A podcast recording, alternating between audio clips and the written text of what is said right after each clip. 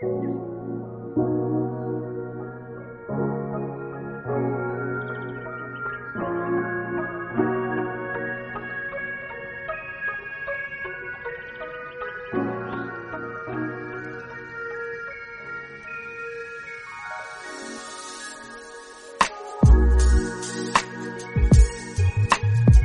Hola queridos amigos, compañeros y alumnos. Bienvenidos a nuestro podcast escolar Ondas que Conectan. Soy Mauro Sánchez y estoy a cargo de este espacio. Espero que se encuentren bien en esta etapa única que estamos atravesando todos, que sus familiares y sus seres queridos se encuentren bien. Nos encontramos en una nueva edición especial de Pandemia, en la que nuestra educación se está llevando a cabo de forma virtual lo cual ha sido un gran desafío para todos. Hubo que hacer cambios enormes, adaptarse en tiempo récord y avanzar todos juntos, paso a paso. Y en mayor o menor medida lo estamos logrando. Estamos llegando al final de este atípico y complicado año escolar, este último trayecto que recorreremos, que comprende del 13 de noviembre al 11 de diciembre de acuerdo a lo informado por la Dirección de Planificación de la Calidad Educativa, conjuntamente con la Dirección de Educación Primaria, y en virtud de lo indicado en el artículo 8 de la resolución número 2500 DGE-2020, la cual da orientaciones para el desarrollo de las actividades que posibiliten el acompañamiento a los alumnos en sus trayectorias. La intención de este programa es ofrecer alternativas que favorezcan la permanencia de los niños y las niñas en movimiento creativo y en situaciones de interacción con su comunidad escolar, mientras la situación de distanciamiento social preventivo y obligatorio los obligue a permanecer en el interior de sus hogares, al considerar apropiado ofrecer espacios expresivos y creativos que los motiven a concluir con entusiasmo y alegría un ciclo lectivo peculiar y atravesado por complejas situaciones emocionales. En este sentido, es que para esta última etapa he seleccionado una serie de cuentos que serán relatados en formato de audiocuento, con los que podemos reflexionar, imaginar, entretenernos, reírnos, aprender y divertirnos al mismo tiempo. Para esto, al final de cada cuento se escucharán una serie de actividades que ayudarán a la comprensión del cuento. Los más pequeños podrán realizarlas con algún adulto que los acompañe y les facilite la escucha de los cuentos. Y para los más grandes de segundo ciclo, algunas actividades podrán realizarlas solos y otras tendrán que buscar la colaboración de algún adulto de su casa. Puede ser una mamá, un papá, algún hermano, tío o quienes ustedes quieran. Sin más que decir, Vamos a lo que estamos esperando, los cuentos. En primer lugar, escucharemos una serie de cuentos especialmente seleccionados para los más peques de la escuela, los alumnos de nivel inicial. Es importante recordar que la escucha debe ser acompañada por un papá o una mamá, a fin de que se pueda realizar las actividades propuestas al final del cuento. Vamos a empezar con un cuento llamado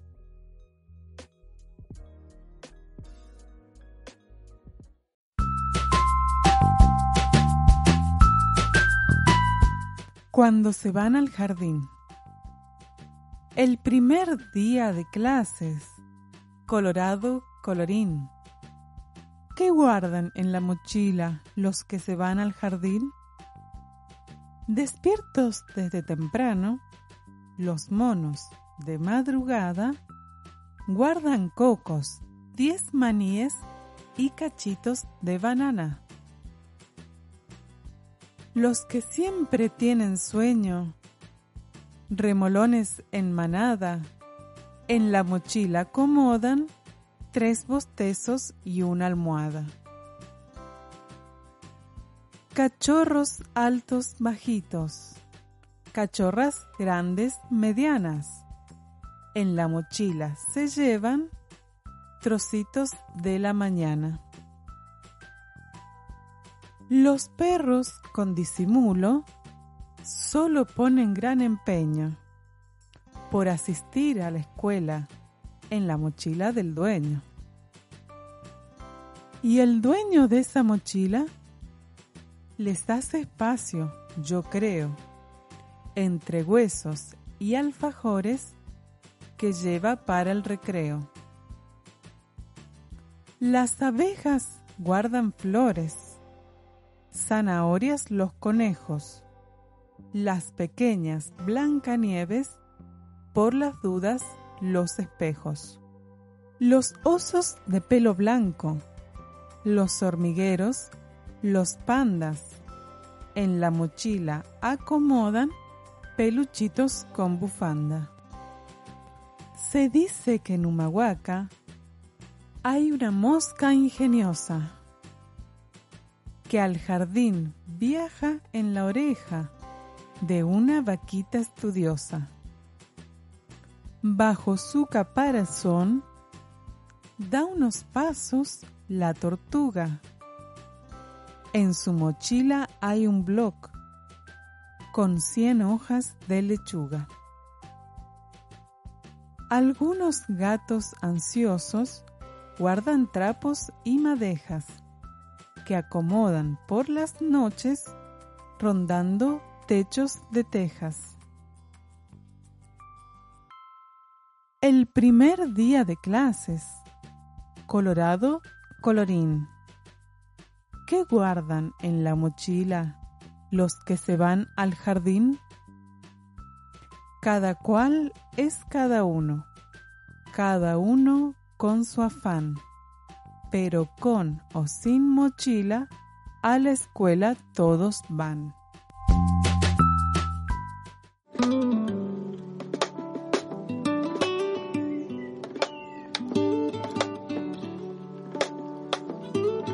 Este cuento se ofrece como una herramienta para dialogar y reflexionar con las niñas y los niños acerca de temáticas vinculadas con sus derechos, en este caso, la importancia de que todos y todas puedan ir a la escuela, el respeto por los otros y la no discriminación.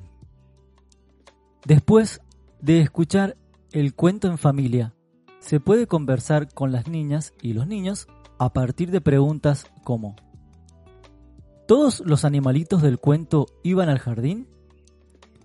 ¿Y cómo sería esa sala o ese jardín con los animales tan distintos?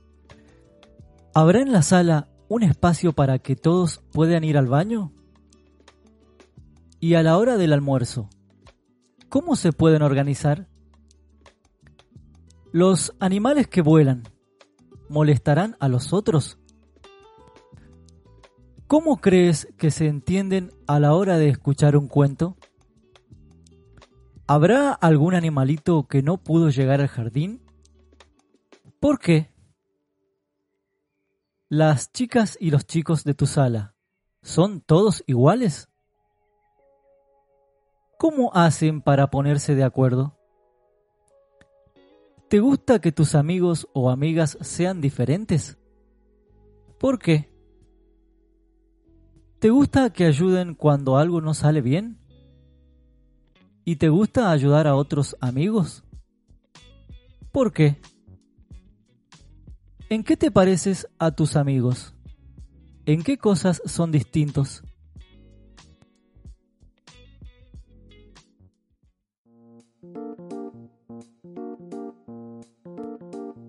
Los guardas secretos. Guardamos muy bien secretos. En nosotros pueden confiar no se los decimos a nadie hasta que ustedes los quieran contar. Compramos un regalo para nuestro hermanito. Es una sorpresa. ¿Podremos esperar? Nos cuesta mucho tener secretos. Un guardasecretos nos lo guardará. Planeamos para la abuela una fiesta sorpresa y no aguanto el suspenso. Se lo estoy por contar. Mejor se lo digo al guarda secretos. De su bolsillo no se escapará. Me gusta mucho el príncipe valiente.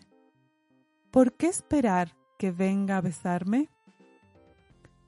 Mientras descubro cómo entrar a su castillo, ¿podrá el guardasecretos ayudarme? Esos secretos son muy divertidos. No está mal tenerlos escondidos. Creo que soy demasiado pequeño. Pienso que si hablo, nadie me oirá. Y que nadie me ve porque soy chiquito. Ese secreto, ¿me lo pueden guardar?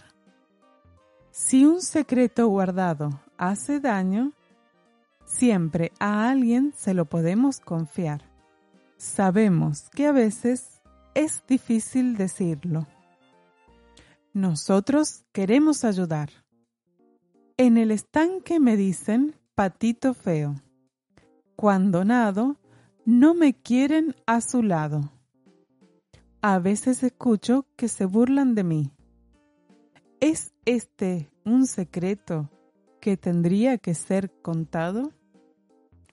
No me dejan jugar porque soy de madera. ¿Importa tanto si soy distinto a los demás? Hay días que no quiero ir más a la escuela. Si lo cuento a un guardasecretos, ¿me podrá ayudar? Guarda secretos y cuenta secretos. En nosotros pueden confiar. Guardamos muy bien los secretos que nos gustan y no hacen mal. Y los que no nos gustan los que hacen daño, esos secretos los ayudamos a contar.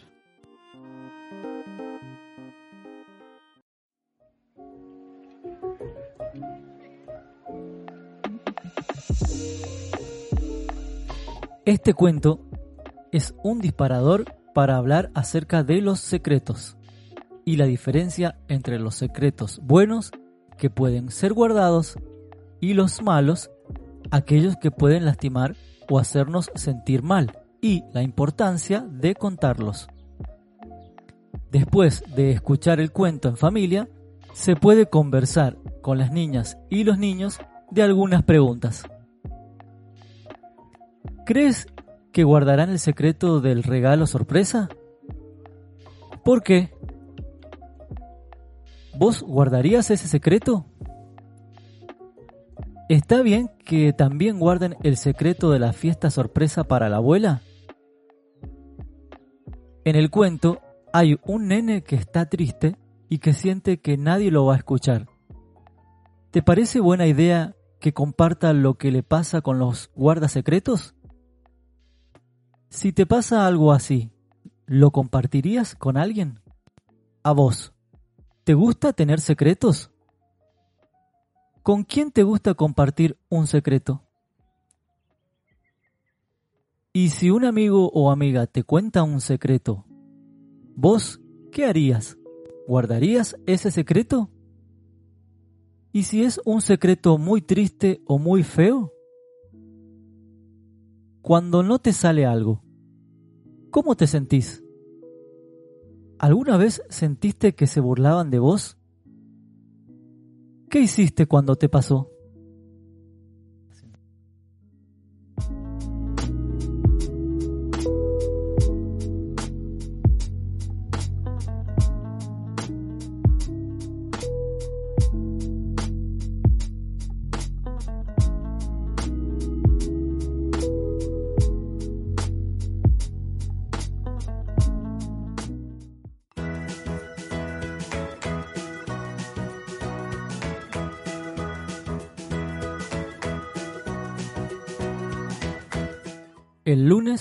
Conocí a Emi. Estaba detrás de la maestra y sonrió cuando dijimos Hola Emi. Tiene ojos marrones, rulos sobre la frente, las uñas mordidas. Se sentó conmigo. A mí me encanta hablar. A Emi también.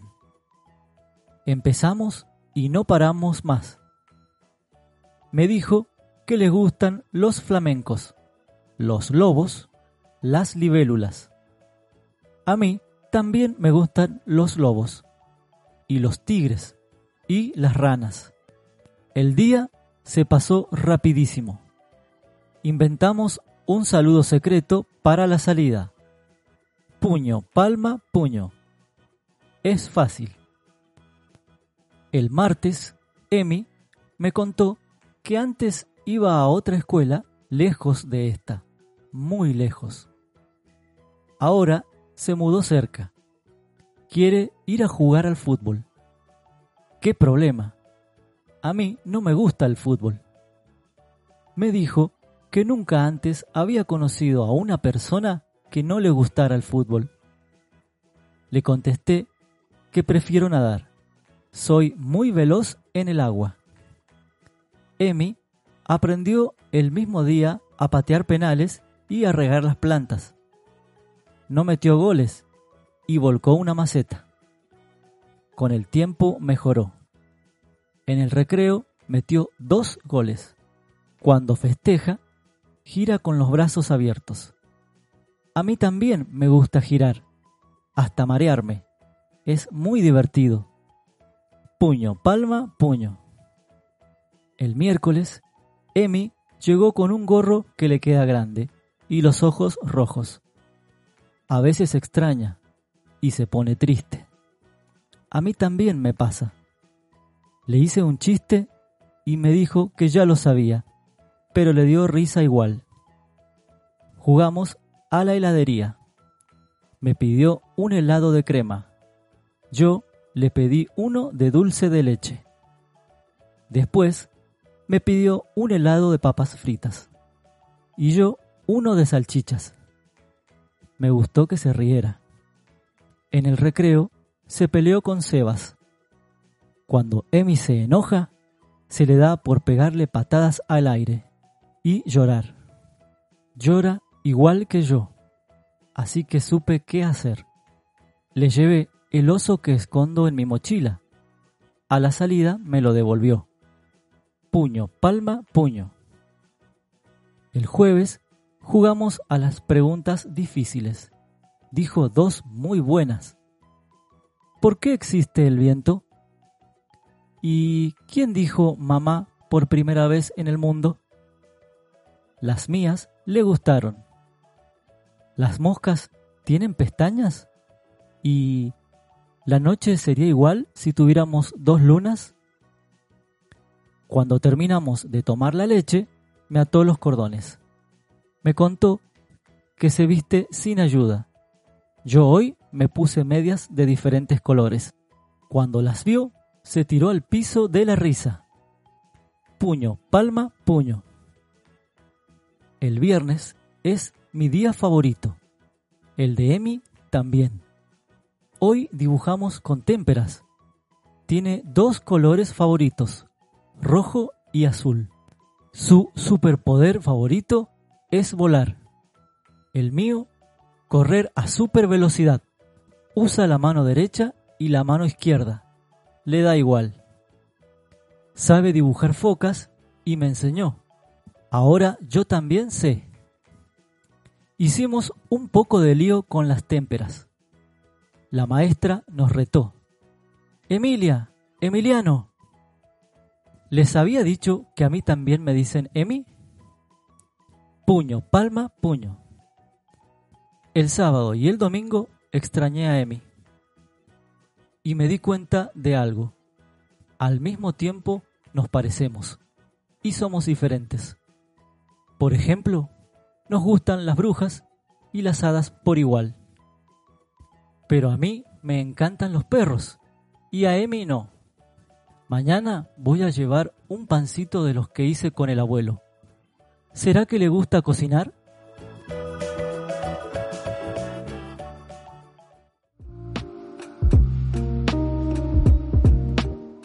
El día que conocí a Emi es un disparador que permite generar conversaciones, preguntas y reflexiones en torno a qué es ser niño o niña, los roles y estereotipos de género que comienzan desde la infancia y la igualdad que debe existir entre hombres y mujeres para disfrutar plenamente de sus derechos.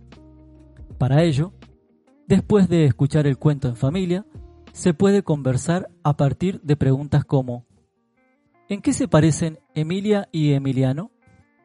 ¿Cuáles son las cosas que pueden hacer juntos? ¿Y las que no? ¿Pueden ser amigos aunque no compartan las mismas cosas?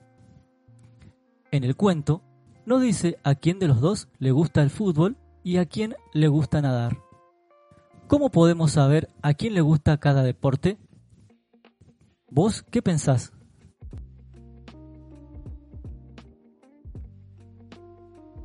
En el cuento, no dice a quién de los dos le gusta el fútbol y a quién le gusta nadar. ¿Cómo podemos saber a quién le gusta cada deporte? ¿Vos qué pensás? ¿Pensás que hay cosas de nenas y cosas de varones? ¿Quién hace la comida en la casa? ¿Quién cuida a los hijos y a las hijas? ¿Por qué? ¿Alguna vez alguien te burló o te dijo algo por hacer alguna cosa que te gustaba mucho? ¿Crees que hay cosas que no puedes hacer por ser mujer o ser varón? ¿Cuáles?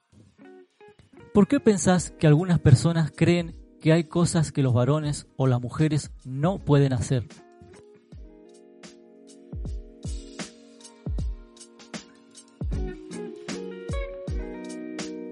Ahora escucharemos unos cuentos dirigidos a los alumnos de primer ciclo. Estos relatos, además de ser divertidos, nos dejan una enseñanza, como este cuento que escucharemos a continuación. Se llama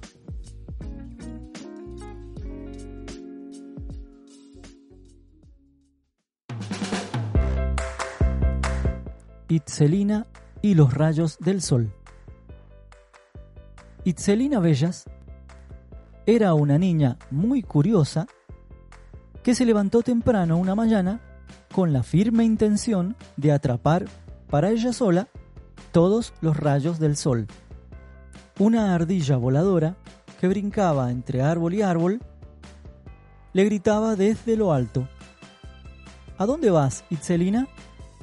Y la niña respondió, Voy a la alta montaña a pescar con mi malla de hilos todos los rayos del sol y así tenerlos para mí solita.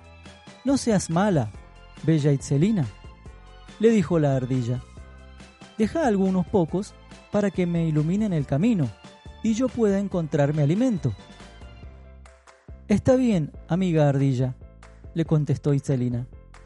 No te preocupes, tendrás, como todos los días, rayos del sol para ti. El árbol, muy triste, le dijo, También yo te pido que compartas conmigo un poco de sol porque con sus rayos seguiré creciendo, y más pajaritos podrán vivir entre mis ramas. Claro que sí, amigo árbol, no estés tan triste. También guardaré unos rayos de sol para ti. Itzelina empezó a caminar más rápido, porque llegaba la hora en que el sol se levantaba, y ella quería estar a tiempo para atrapar los primeros rayos del sol pasaba por un corral cuando un gallo que estaba parado sobre la cerca le saludó. Hola, bella Itzelina, ¿dónde vas con tanta prisa? Voy a la alta montaña a pescar con mi malla de hilos todos los rayos del sol, y así podré compartir algunos con mi amiga la ardilla voladora, para que encuentre su alimento, y con mi amigo el árbol, para que siga creciendo y le dé hospedaje a muchos pajaritos. Yo también te pido algunos rayos de sol, para que puedas saber en las mañanas a qué hora debo cantar, para que los adultos lleguen temprano al trabajo y los niños no vayan tarde a la escuela. Claro que sí, amigo gallo. También a ti te daré algunos rayos de sol, le contestó Itzelina. Itzelina siguió su camino pensando en lo importante que eran los rayos del sol para las ardillas y para los pájaros, para las plantas y para los hombres, para los gallos y para los niños. Entendió que si algo le sirve a todos, no es correcto que una persona lo quiera guardar para ella sola. porque eso es egoísmo. Llegó a la montaña, dejó su malla de hilos a un lado y se sentó a esperar el sol.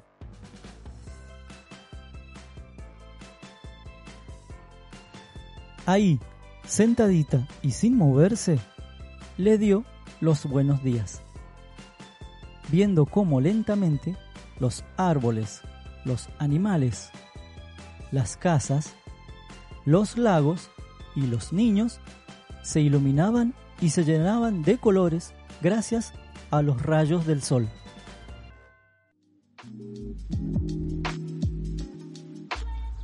Este hermoso cuento nos habla sobre el egoísmo y cómo es todo más lindo y mejor si compartimos. Pensamos y compartimos. ¿Qué quería hacer al principio del cuento la niña? ¿Con quién se encontró en su camino? ¿Qué es lo que le hizo cambiar su idea? Pensemos si alguna vez nos pasó que alguien fuera egoísta o nosotros fuimos egoístas sin darnos cuenta. ¿Cómo nos hizo sentir eso? Ahora pensemos en alguna vez que alguien compartió con nosotros, un juguete, una golosina o alguna cosa que nos guste. ¿Cómo nos hizo sentir eso? ¿Fue mejor cuando fueron egoístas o cuando compartieron?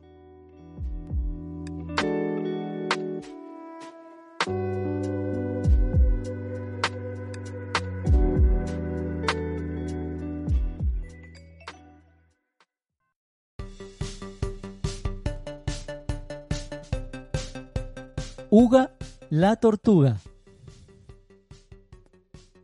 Caramba, todo me sale mal. Se lamentaba constantemente Uga la tortuga. Y es que no es para menos.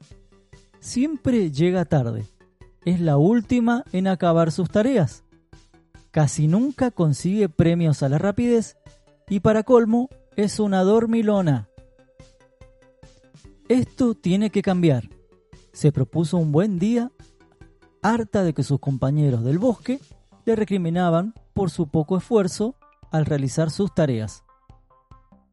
Y es que había optado por no intentar siquiera realizar actividades tan sencillas como amontonar hojitas secas caídas de los árboles en otoño, o quitar piedrecitas del camino hacia la charca donde chapoteaban los calurosos días de verano. ¿Para qué preocuparme en hacer un trabajo que luego acaban haciendo mis compañeros? Mejor es dedicarme a jugar y a descansar. No es una gran idea, dijo una hormiguita. Lo que verdaderamente cuenta no es hacer el trabajo en tiempo récord. Lo importante es acabar realizándolo lo mejor que puedas, pues siempre te quedará la recompensa de haberlo conseguido. No todos los trabajos necesitan de obreros rápidos. Hay labores que requieren tiempo y esfuerzo. Si no lo intentas, nunca sabrás lo que eres capaz de hacer y siempre te quedarás con la duda de si lo hubieses logrado alguna vez. Por ello, es mejor intentarlo y no conseguirlo que no probar y vivir con la duda. La constancia y la perseverancia son buenas aliadas para conseguir lo que nos proponemos por ello te aconsejo que lo intentes. Hasta te puede sorprender lo que eres capaz de hacer. Caramba, hormiguita, me has hecho pensar. Esto es lo que yo necesitaba, alguien que me ayudara a comprender el valor del esfuerzo. Te prometo que lo intentaré. Pasaron unos días y Uga la tortuga se esforzaba en sus quehaceres.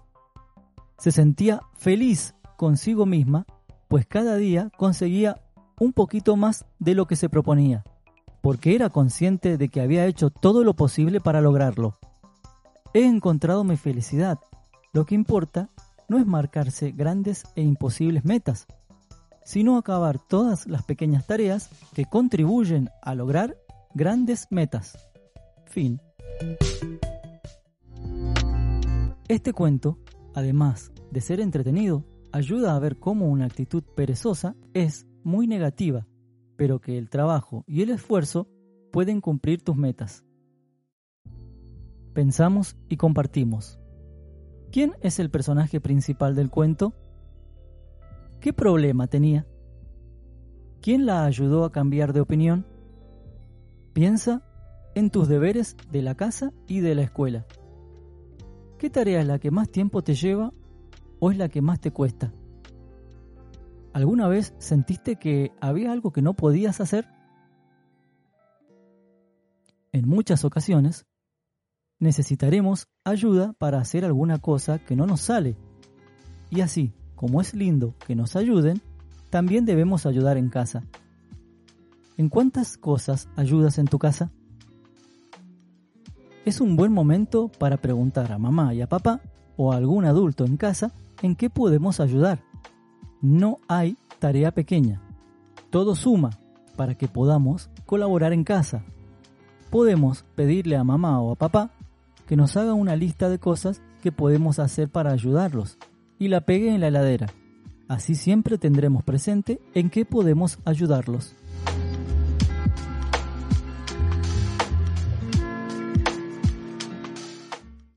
Arbolón, el árbol de mi escuela.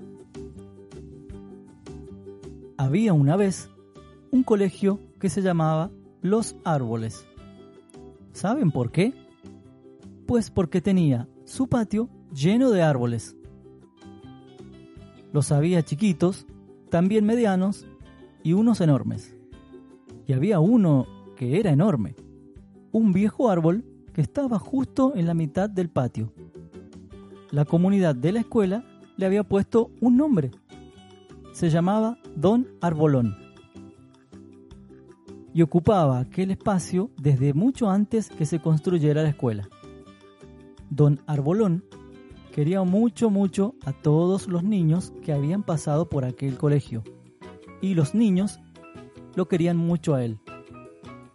Bajo su sombra, los pequeñitos descansaban, trepaban en sus ramas más bajas, merendaban, jugaban a las cartas, hasta se contaban sus secretos más grandes.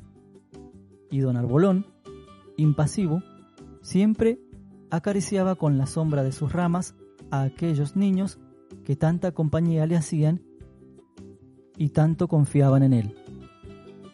Un día, don Arbolón apareció enfermo. Tenía un gran agujero en su tronco y había perdido todas sus hojas. Los maestros del colegio, preocupados, llamaron corriendo a unos jardineros, quienes con muy poco amor a la naturaleza y solo con ganas de ganar dinero, llegaron al colegio. Ni siquiera se preocuparon por don Arbolón. Al verlo tan viejecito, propusieron arrancarlo y poner en su lugar un tobogán. Los niños, cuando oyeron esto, sin pensarlo, se levantaron de golpe y tomándose de sus manitas, rodearon a don Arbolón al tiempo que decían, Don Arbolón no se va del colegio, Don Arbolón se queda aquí. Todos los niños queremos mucho a Don Arbolón. Los maestros inmediatamente echaron a aquellos jardineros y llamaron a un viejo jardinero bondadoso que vino muy deprisa con una gran maleta. Cuando vio a don Arbolón, le tomó la temperatura, la presión, le miró la garganta y al ratito dijo, Necesito tierra fresca para prepararle su medicina. Los niños, corriendo, fueron a por tierra y en un gran cubo se la trajeron. El viejo jardinero mezcló con la tierra jarabe en gotitas y unos polvos que extendió por todo el suelo que rodeaba a don Arbolón, dándole unas cariñosas palmaditas en su tronco al marcharse. Todos se fueron a sus casas muy preocupados por don Arbolón. Y cuando llegaron al día siguiente, ¡sorpresa! Don Arbolón ya no tenía aquel enorme agujero en su tronco y todas las hojas habían vuelto a brotar en sus ramas. Los niños, muy contentos, rodearon nuevamente con sus manos a don Arbolón y con mucha alegría le extendieron un gran abrazo afectuoso. Don Arbolón sonrió a su manera, haciendo un simpático movimiento con todas sus ramas. El sol que iluminaba el patio del colegio brilló con mucha más intensidad, participando de aquella alegría que inundó aquella mañana en el colegio los árboles.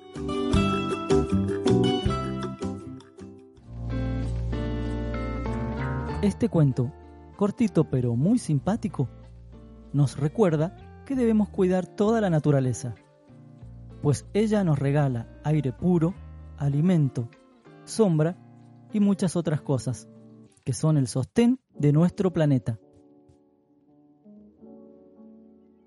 Pensamos y compartimos. ¿Quién es el personaje principal del cuento? ¿Qué habrá sucedido en la escuela? ¿Por qué los niños defendieron al árbol? ¿Qué es mejor, un árbol o un tobogán? ¿Qué hubieras elegido tú? Piensa en tu casa o en tu barrio. ¿Hay muchos árboles y plantas? ¿Por qué te parece que hay muchos árboles? ¿Alguien los cuida?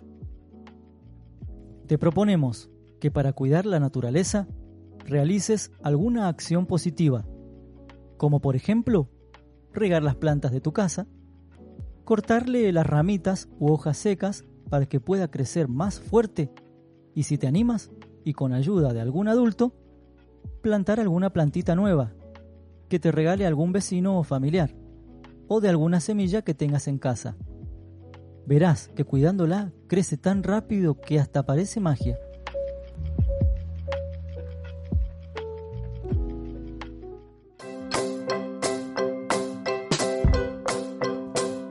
Gaspar, un burrito muy especial.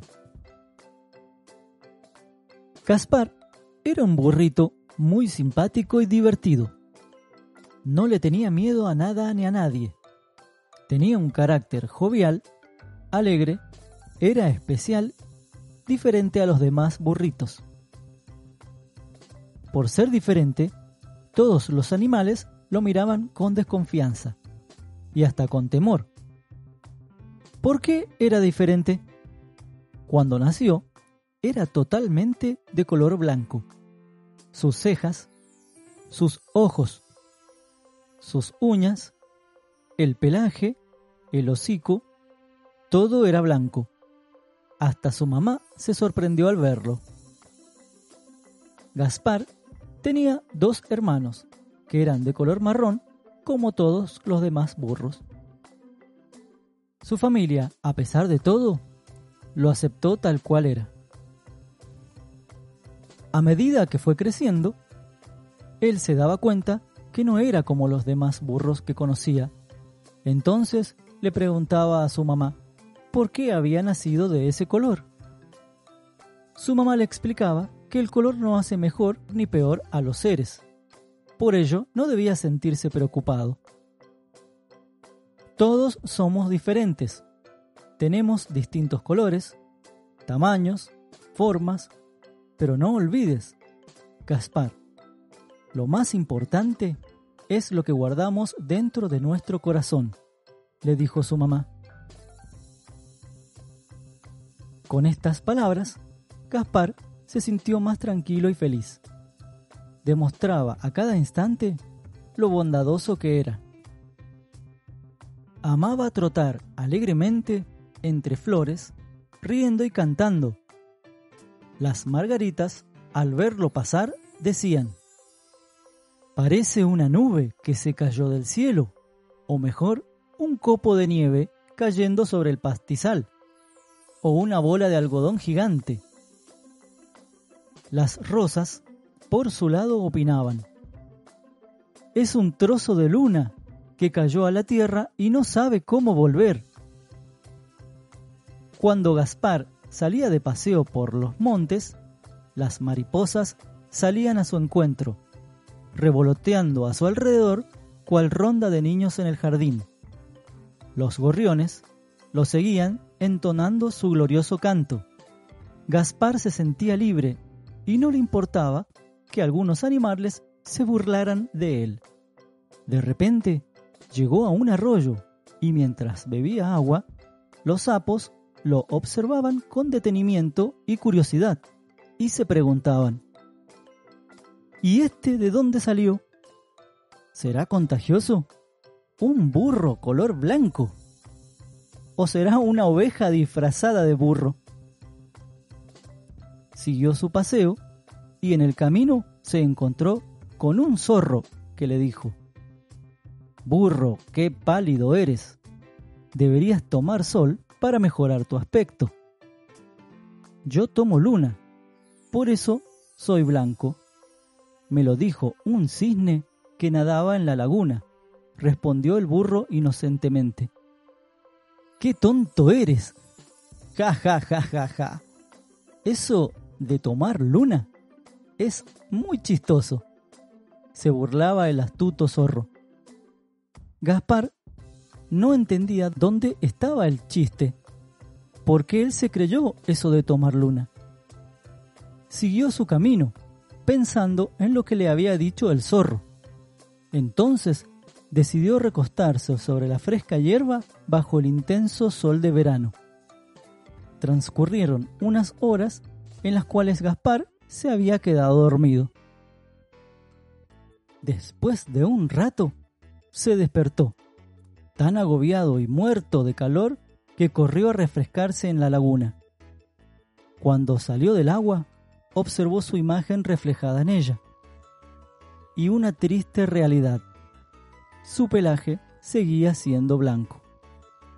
El cisne lo había engañado. Los cisnes que lo miraban se reían de él. ¡Qué tonto eres! ¿Crees que poniéndote al sol tu pelaje cambiará de color? Se burlaban. Gaspar siguió su camino y de repente encontró frente a sus ojos un paisaje muy bello que lo dejó atónito. Se encontró en su lugar, su mundo. Todo era blanco, como él. Se metió más y más y empezó a reír y reír. Estaba rodeado de jazmines. Por acá, por allá, más acá y más allá, todo era blanco y con un aroma embriagador. Gaspar, ¿qué vienes a hacer por aquí? le preguntaron los jazmines. Aparecí de casualidad. No conocía este sitio, le contestó Gaspar. Cuando te vimos de lejos, supimos que eras vos. Oímos hablar de vos. Los gorriones y las mariposas nos contaron tu historia. No debes sentirte triste por tu aspecto. Míranos, a nosotros. Deberíamos sentirnos igual. Y sin embargo, tenemos algo que nos identifica, que no se ve, pero se siente. Es el hermoso perfume que emanamos, que es único y hace que todos los días nos visiten cientos de mariposas y pájaros, tan bellos como nunca vimos.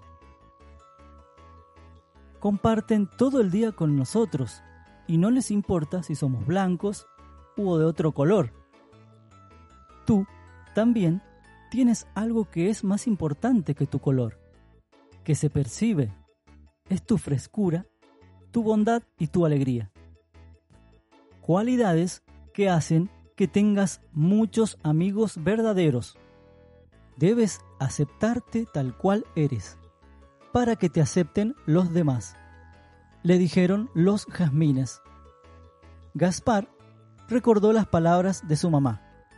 Desde ese día se aceptó tal cual era y cosechó muchísimos más amigos que no lo miraban por su aspecto, sino por lo que guardaba en su corazón. Fin.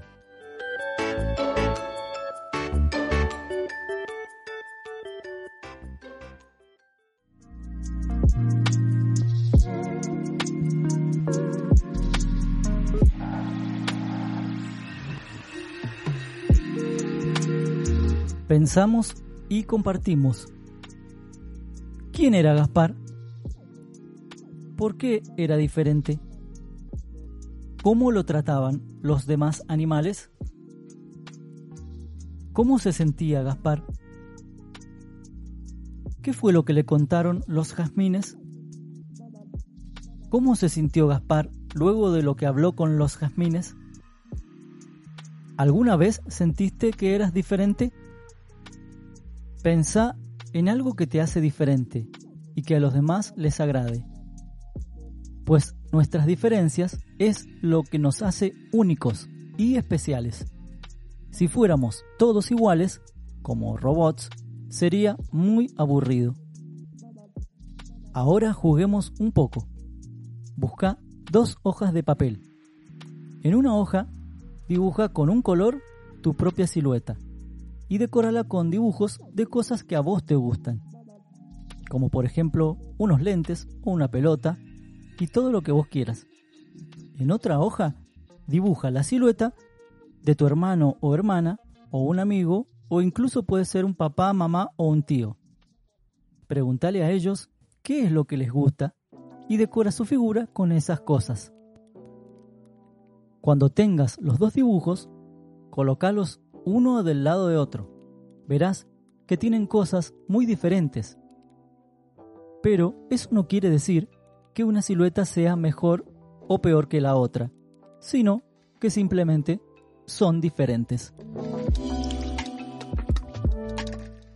¿Te ha gustado hasta aquí estos cuentos? Espero que sí y que hayas aprendido algunas cosas a medida que los escuchabas. Ahora siguen los cuentos. Toca el turno de los chicos de segundo ciclo. Aquí van unos divertidos cuentos para ustedes. Recuerden que al final del cuento les doy unas pequeñas actividades para que les ayude a comprender el cuento. Continuamos con la corta historia de los libros largos. Los pequeños estaban tristes.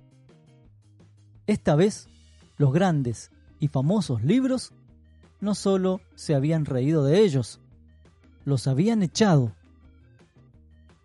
Pero si casi no se les puede llamar libros, apenas tienen letras y son todos de dibujitos había dicho un libro de montones y montones de páginas y letra diminuta. No dejaremos que los coloquen a nuestro lado en la librería. Son libros de mentira, dijo otro muy serio y elegante. Pobres pequelibros, ni siquiera les dejaron un rinconcito en las librerías, ni en las bibliotecas. Acabaron amontonados en desvanes y almacenes los grandes libros estaban contentísimos. En las librerías ya solo había gente adulta e inteligente, porque ya no había allí nada que atrajera a los revoltosos niños. Estos se quedaban en la puerta, así que los libros ya no tenían miedo de que los agarraran sin cuidado o les arrancaran y ensuciaran sus páginas. Pasaron los años y todos aquellos niños que no habían entrado a una biblioteca se hicieron adultos. Ahora ya pueden entrar a conocernos y a admirar nuestra sabiduría, pensaron los grandes libros. Pero no, esos adultos que habían crecido sin pequelibros no tenían ningún interés en los grandes libros. Eran demasiado largos. ¿Cómo iban a leer tantas páginas de golpe si nunca habían leído nada? Los grandes libros estaban desesperados. Las librerías cerraban. Las bibliotecas parecían abandonadas. Nadie leía. Se reunieron todos, leyeron y leyeron millones de sus propias páginas y descubrieron que aquello solo tenía una solución. Tendrían que pedir perdón a los pequelibros, hacerles volver y colocarlos en las mejores estantes. Así consiguieron salvarse, haciendo leer a los niños poquito a poco, para que crecieran como adultos que amen los grandes libros. Y para que nadie olvidase lo que había estado a punto de ocurrir, escribieron la historia en este pequeño libro y se lo regalaban a todos los que miraban a los libros con pocas palabras y llenos de dibujitos como si no fueran libros de verdad, para que esto nunca vuelva a pasar.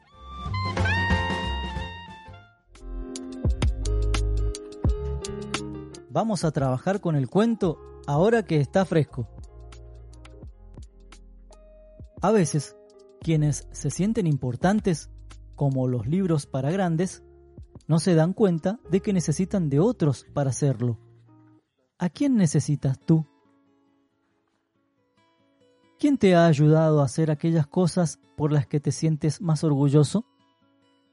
¿Se lo has agradecido o ni siquiera te has dado cuenta?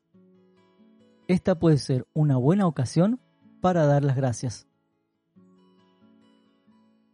Pregunta a una persona adulta si tiene algún libro que sea su favorito y pregúntale por qué.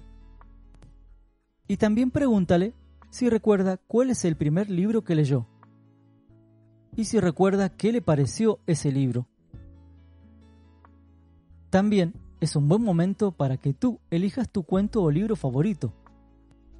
Si no lo tienes, puedes pensar en algún cuento o libro que hayas leído en la escuela o con tus padres y te haya gustado mucho, y hacer tu propia lista con tus libros favoritos y compartirla con tu seño. Así podemos hacer una lista con todos los libros favoritos de todos los alumnos, que será compartida en la página web escolar. Todos conoceremos qué libros les gustan a cada compañero. Seguro que hay muchos que se repiten.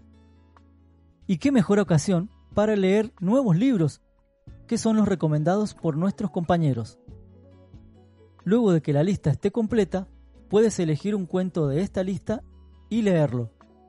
Tal vez se convierta en tu próximo libro favorito.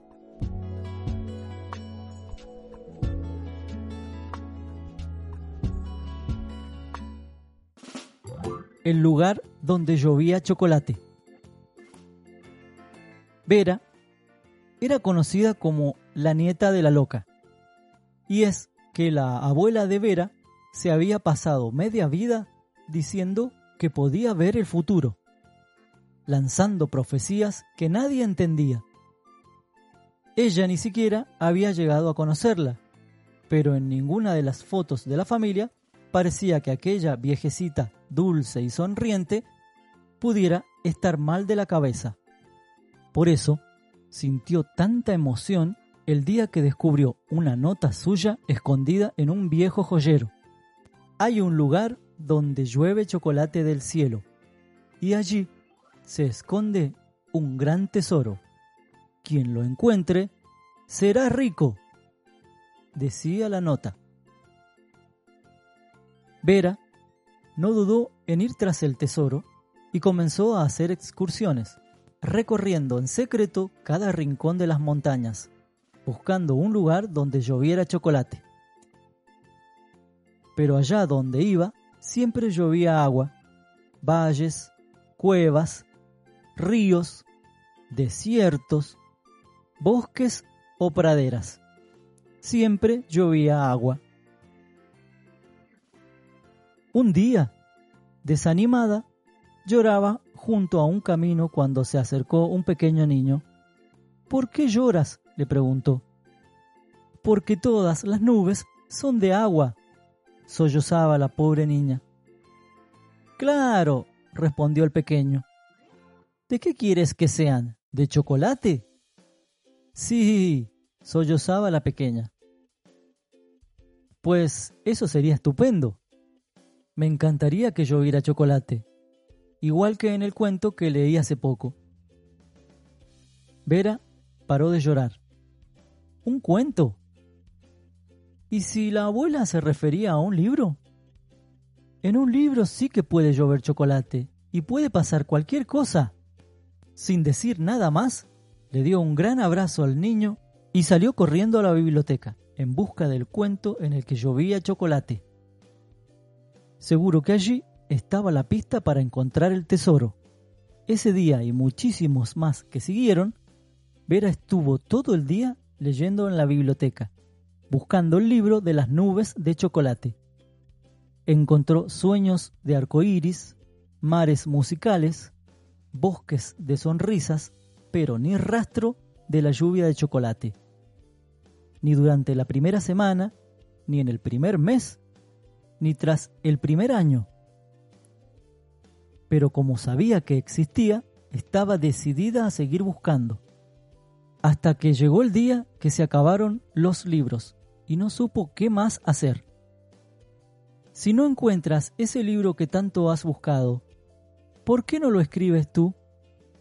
le dijo la bibliotecaria, tratando de consolarla. Pero es que así no vale, estoy buscando otra cosa, respondió. Pero de camino a casa, siguió dándole vueltas a la idea, y en su cabeza creció una preciosa historia con nubes de chocolate que no pudo resistirse a escribir al llegar a su cuarto. Mientras lo hacía, y en su imaginación, jugaba con aquella dulce lluvia. Surgieron mil nuevas historias e ideas, a cada cual más divertida y original. Creaba nuevos mundos y criaturas sin esfuerzo, y los hacía vivir en el papel y en la imaginación de los demás. Así descubrió que su abuela tenía razón. Había leído tanto que su cabeza era un tesoro del que no dejaban de surgir ideas que utilizaba para escribir, para hablar, para aprender o incluso para inventar, y con las que se ganó el respeto y la admiración de todos.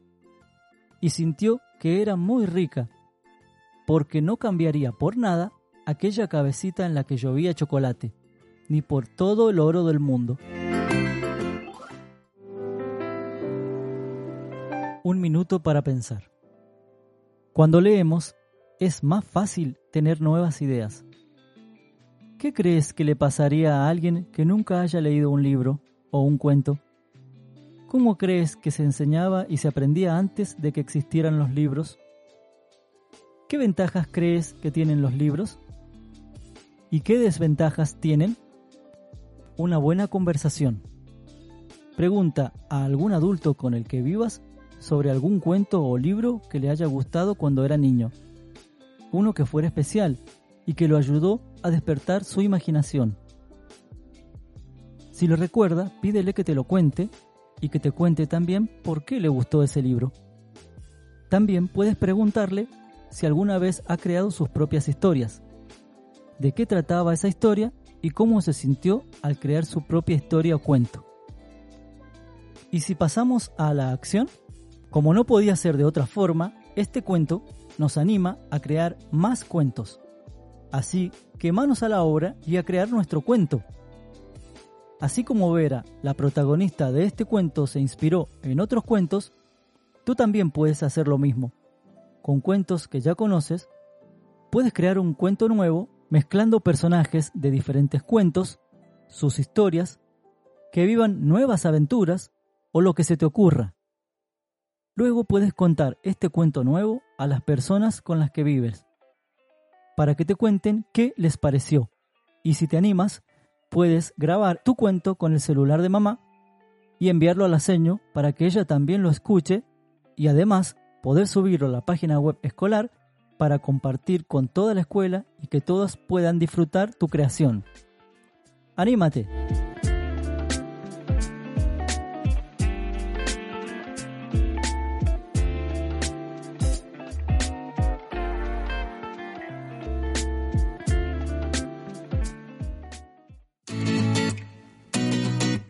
Zombie que cazaba fantasmas.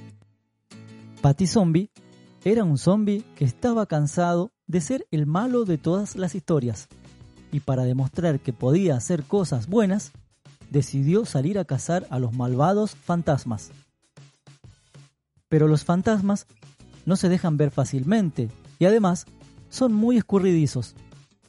Solo después de muchos intentos fallidos, encontró un fantasma despistado flotando en el bosque se acercó con cuidado, preparó sus trampas y saltó sobre él. La lucha parecía terrible hasta que Zombie se dio cuenta de que estaba luchando él solo contra una sábana pegajosa que le tenía atrapado. ¡Ja, ja, ja, ja! Has caído en mi trampa, malvado zombie. rió un fantasma saliendo de su escondite. Ah, fantasma malvado, respondió. Algún día te atraparé yo a ti. No, no, no, no, no, no y no, dijo muy ofendido el fantasma. Disculpa, pero yo soy un fantasma bueno y me dedico a cazar zombis malvados. Eso sí que no, protestó Patty Zombie. Porque yo soy un zombie muy bueno. Y soy yo quien caza a fantasmas malos como vos. Después de discutir un buen rato, comprendieron que ambos decían la verdad. Les pareció divertido y se hicieron amigos. Entonces, no todos los fantasmas son malvados, dijo Patty Zombie. Ni todos los zombies son malos, dijo el fantasma. Pues podríamos unirnos para cazar ogros. Esos sí que son malos. Y fueron formando equipo hasta las montañas, donde se escondían los peores ogros. Trabajando juntos, rápidamente encontraron el rastro de un ogro que los llevó hasta una cueva. Como el ogro había salido, prepararon una trampa, pero mientras lo hacían, una enorme piedra cerró la entrada, dejándolos atrapados. ¡Jo, jo, jo, jo! ¡Qué fácil ha sido atrapar a este malvado zombie y su socio el fantasma! Y su socio el fantasma. Mentira, protestaron al mismo tiempo. No somos malvados. El único malvado eres tú y hemos venido a atraparte. Una vez más, la discusión duró hasta que todos estuvieron convencidos de que ninguno de ellos era malo. Nunca hubiéramos pensado que hubiera ogros buenos, ni yo que un zombie y un fantasma no fueran malos. Está claro que, antes de cazar a nadie, tendríamos que asegurarnos de que sea malvado. Y así fue como descubrieron que muchas criaturas no eran malvadas, aunque tuvieran fama de serlo, y que lo mismo pasaba con otras que tenían fama de sucias, ruidosas o molestas. Solo unas pocas lo eran en realidad, y no se podía decir cuáles eran, así nomás, sin antes llegar a conocerlas. De esta forma encontraron muchos más zombies, fantasmas y ogros buenos que se unieron a su grupo de caza malvados, pero solo actuaban cuando estaban seguros que alguien era malvado y que nunca trataban a nadie dejándose llevar por prejuicios y famas inmerecidas. Un minuto para pensar. Probablemente nunca hayas visto un fantasma, pero es posible que hayas pensado que otra persona era un tipo de persona solo por su aspecto. ¿Cómo te sentías si hicieran lo mismo contigo? ¿Crees que todos tenemos siempre la misma apariencia? ¿Qué te parece que alguien te tratara como un ladrón solo porque un día te vio con ese disfraz? Pregúntale a papá o a mamá o a algún adulto si sabe qué son los prejuicios raciales y culturales. Y si hay de estos prejuicios en el pueblo donde vives. Si te puede contar de algún caso que haya conocido en el que una persona la juzgaron mal por pertenecer a un grupo de personas que no conocemos, pero porque nos pareció mala, automáticamente la califican como mala persona sin siquiera conocerla. Pasemos a la acción. Vamos a jugar Casa Prejuicios.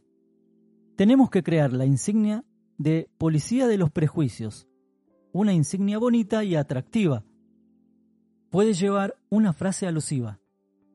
Cuando alguien se dé cuenta de que otra persona, en casa o fuera, incluidas la televisión, internet, etc., utiliza un prejuicio al hablar, colocarás la insignia en un lugar en la casa donde todos pueden verla.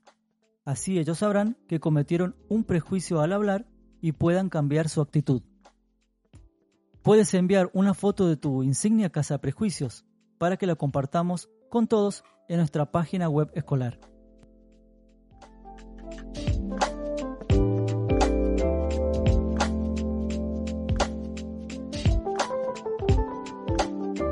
Bueno, llegamos al final del programa y también hemos llegado al final del año escolar. Este año que ha sido un reto para todos, un desafío único en nuestra historia, un año complicadísimo para todos. Algunos la pasaron un poco mejor, a otros les costó mucho más, pero de seguro que este año va a quedar marcado en nuestras vidas.